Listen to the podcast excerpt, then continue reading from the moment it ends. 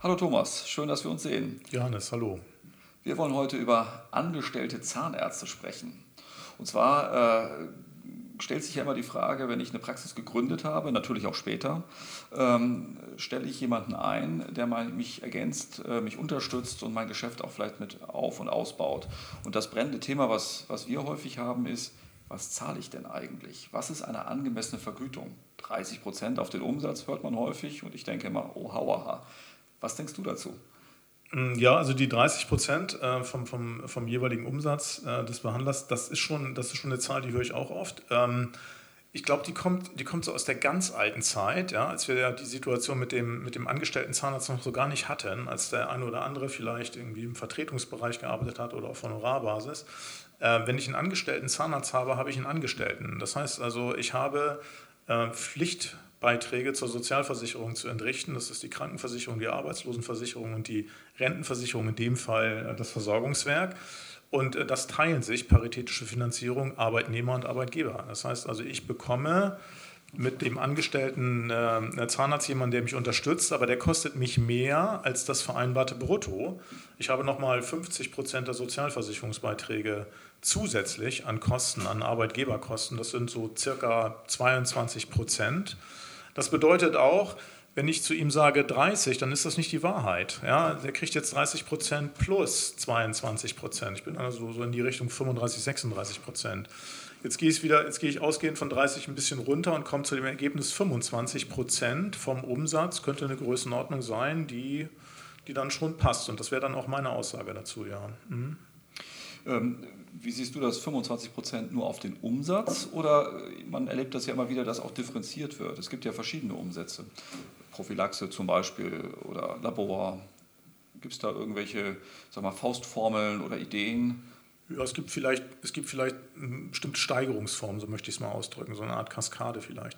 Ähm, an einen angestellten Zahnarzt, den ich in gewisser Hinsicht auch oder vielleicht mehr oder weniger ausschließlich, wobei das ist ein Thema, da kannst du noch mal was zu sagen, mhm. ähm, auf Basis des Umsatzes äh, bezahle, äh, würde ich erst einmal die Erwartung haben, dass er mir einen gewissen Mindestumsatz, ich nenne es mhm. jetzt mal Zielumsatz, auf jeden Fall generiert. Also ja bis dahin ja, muss er dann kommen und danach würde ich über weitere, weitere Bestandteile nachdenken. Da kann man dann darüber nachdenken, zum Beispiel den selbst veranlassten Eigenlaborumsatz, den der angestellte Zahnarzt quasi ausgelöst hat, mit in die Kalkulation reinzunehmen. Ja? Die, ähm, ähm, die Leistungen, die zusätzlich entstanden sind durch die äh, Prophylaxebehandlungen, die aufgrund der, der Empfehlung oder der Zuarbeit des, des angestellten Zahnarztes gekommen sind. Oder aber auch ab diesem Zielumsatz gegebenenfalls den Prozentsatz anzuheben. Ich habe ja im Grunde dann mit dem Zielumsatz schon mal äh, erreicht, was, was, was, um was es mir dann geht. Äh, ich habe dann also auch einen anteiligen Gewinn und würde dann danach ein wenig mehr abgeben. Zielumsatz, denke ich mal, ähm, vereinbartes Gehalt ja, plus den Arbeitgeberanteilen, das ist also 22 Prozent, also mal Faktor 1,22. Mhm. Und den Betrag, den ich da ermittelt habe, ähm, der, der mal drei genommen, das sollte der Zielumsatz sein. Und das ist schon relativ viel. Dann muss man eben schauen, ähm, sind die Behandler ungefähr in dieser Range und was kann danach noch kommen? Mhm. Mhm. Mal drei, einfach auch ein Sicher drei, Sicherheitsfaktor. Ja, ja. Aber den, drauf, Arbeit, ne? den Arbeitgeberanteil nicht vergessen. Ja, verstehe. Mhm. Also äh, dazu kommt ja auch noch eins, was man häufig auch, auch vergisst. Viele Arbeitgeber vergessen das, dass äh, Mitarbeiter ja auch Urlaub haben, dass sie krank werden und ähnliches. Ja, und ähm, wir erleben das in unserer Beratung häufig dann, äh, wenn sich die Fragen stellen, wie viel bekomme ich denn eigentlich noch nachträglich ausgezahlt?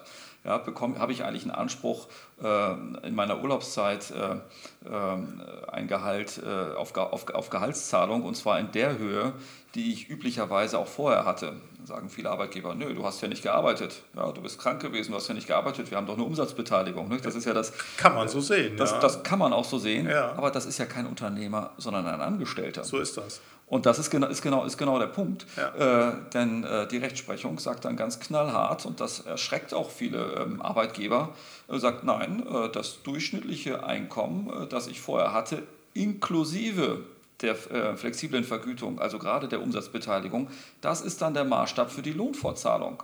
Ja, und das ist eben der Maßstab für die Lohnfortzahlung eben nicht nur mal im Urlaubsfall, den kann man vielleicht noch kalkulieren und einpreisen, sondern auch im Krankheitsfall und gerade auch, wenn man junge Zahnärzte einstellt. Nun komme ich vorhin eingangs gesagt, männlich, weiblich, divers gerade äh, junge Zahnärztinnen äh, haben häufig eine Lebensplanung, die natürlich kombiniert ist. Bin selber Vater, freue mich auch über viele, viele Kinder, also auch über, über natürlich auch Schwangerschaften. Ja? Und äh, gerade im zahnärztlichen Bereich erleben wir das ja, ähm, dass man dann eben auch nicht arbeiten darf. Macht ja auch Sinn aus Infektionsgründen und so weiter. Das heißt, in dieser Phase stellt sich die zentrale Frage, was ist das Maßstabgehalt? Nämlich das, was ich tatsächlich vorher an Umsatz erlöst habe.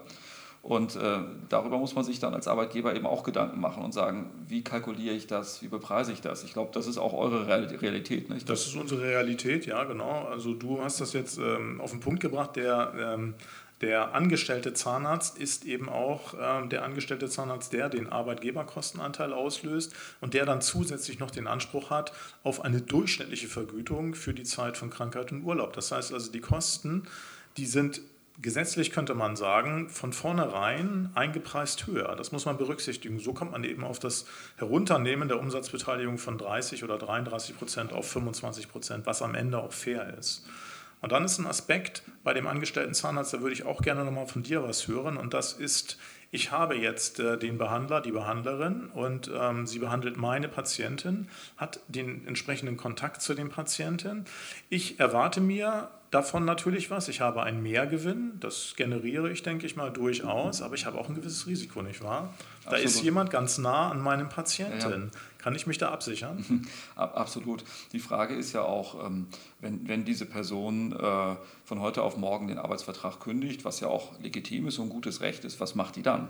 Ja, äh, wenn sie selber eine Selbstständigkeit plant, äh, dann könnte sie sich theoretisch im Nachbarhaus niederlassen, äh, Schild an die Tür nageln und sagen, ja, ähm, Herr Dr. Kalene ist jetzt äh, hier zu erreichen. Äh, liebe Patienten, ihr könnt natürlich selbstverständlich von mir weiter behandelt werden und dann zieht die gesamte Karawane an Patienten, die vorher bei mir in der Praxis waren, einfach ins Nachbarhaus. Das wäre natürlich der Super-GAU. Unschön. Ab, absolut. Gerade, gerade auch in jungen Praxen ist das natürlich ein Thema, aber auch in Praxen, wo ich, äh, in die ich mich eingekauft habe, wo ich vielleicht eine Konstellation habe, die erstmal ganz toll klingt, nämlich ich habe einen sag mal, Senior, der hat noch jemanden angestellt bei sich und ich steige da ein und habe also eine gewisse Geschäftsstabilität dadurch ja auch. Und ähm, nun zieht dieser Kronprinz, diese Kronprinzessin, die eben nicht äh, gekauft hat, sondern meine Angestellte ist, ins Nachbarhaus. Schlimm. Katastrophe, genau. Also es gibt eigentlich nur einen Weg, das wirklich abzusichern.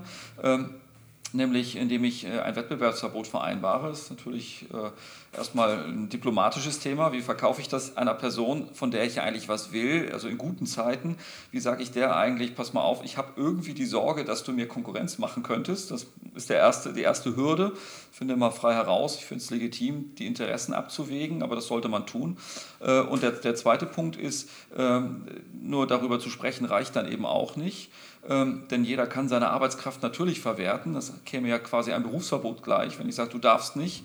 Ich kann sowas vereinbaren, so eine Art Berufsverbot, also ein, nennt man Wettbewerbsverbot in einem bestimmten Umkreis im Einzugsbereich der Praxis. Kann ich arbeitsvertraglich machen, kostet aber Geld. Das ist das Problem. Wie viel? Das heißt, ja, also mindestens, und du kommst wieder, die Hälfte der bisherigen Einkünfte.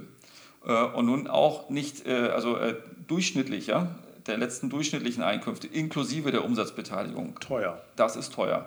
Genau, es gibt so ein bisschen so einen Trick, also ich kann das für zwei Jahre vereinbaren und sagen, du darfst dann in diesen zwei Jahren nicht in meinem Revier wildern, wie so eine Bannmeile, ne, die ich um meine Praxis ziehe, mit Vertragsstrafe und so weiter, sofern ich das tatsächlich bezahle. So, und ähm, der Trick vielleicht noch ein bisschen ist, äh, ich kann mit einer Vorlaufzeit von einem Jahr dann wieder darauf verzichten. Also wenn ich merke, wird sich niemals niederlassen, wird mir niemals Wettbewerb machen, dann verzichte ich eben drauf. Und dann habe ich nur notfalls äh, ein Jahr das zu zahlen, äh, beziehungsweise dann gar nicht mehr, wenn es ausgelaufen ist. Ist aber nicht so richtig toll, deswegen auch dort drum prüfe, wer sich, wer sich bindet, wen habe ich denn da? Äh, gerade wenn ich eine junge, noch relativ, sage ich nicht fragil ist, vielleicht falsch formuliert, aber eine relativ neue Struktur habe.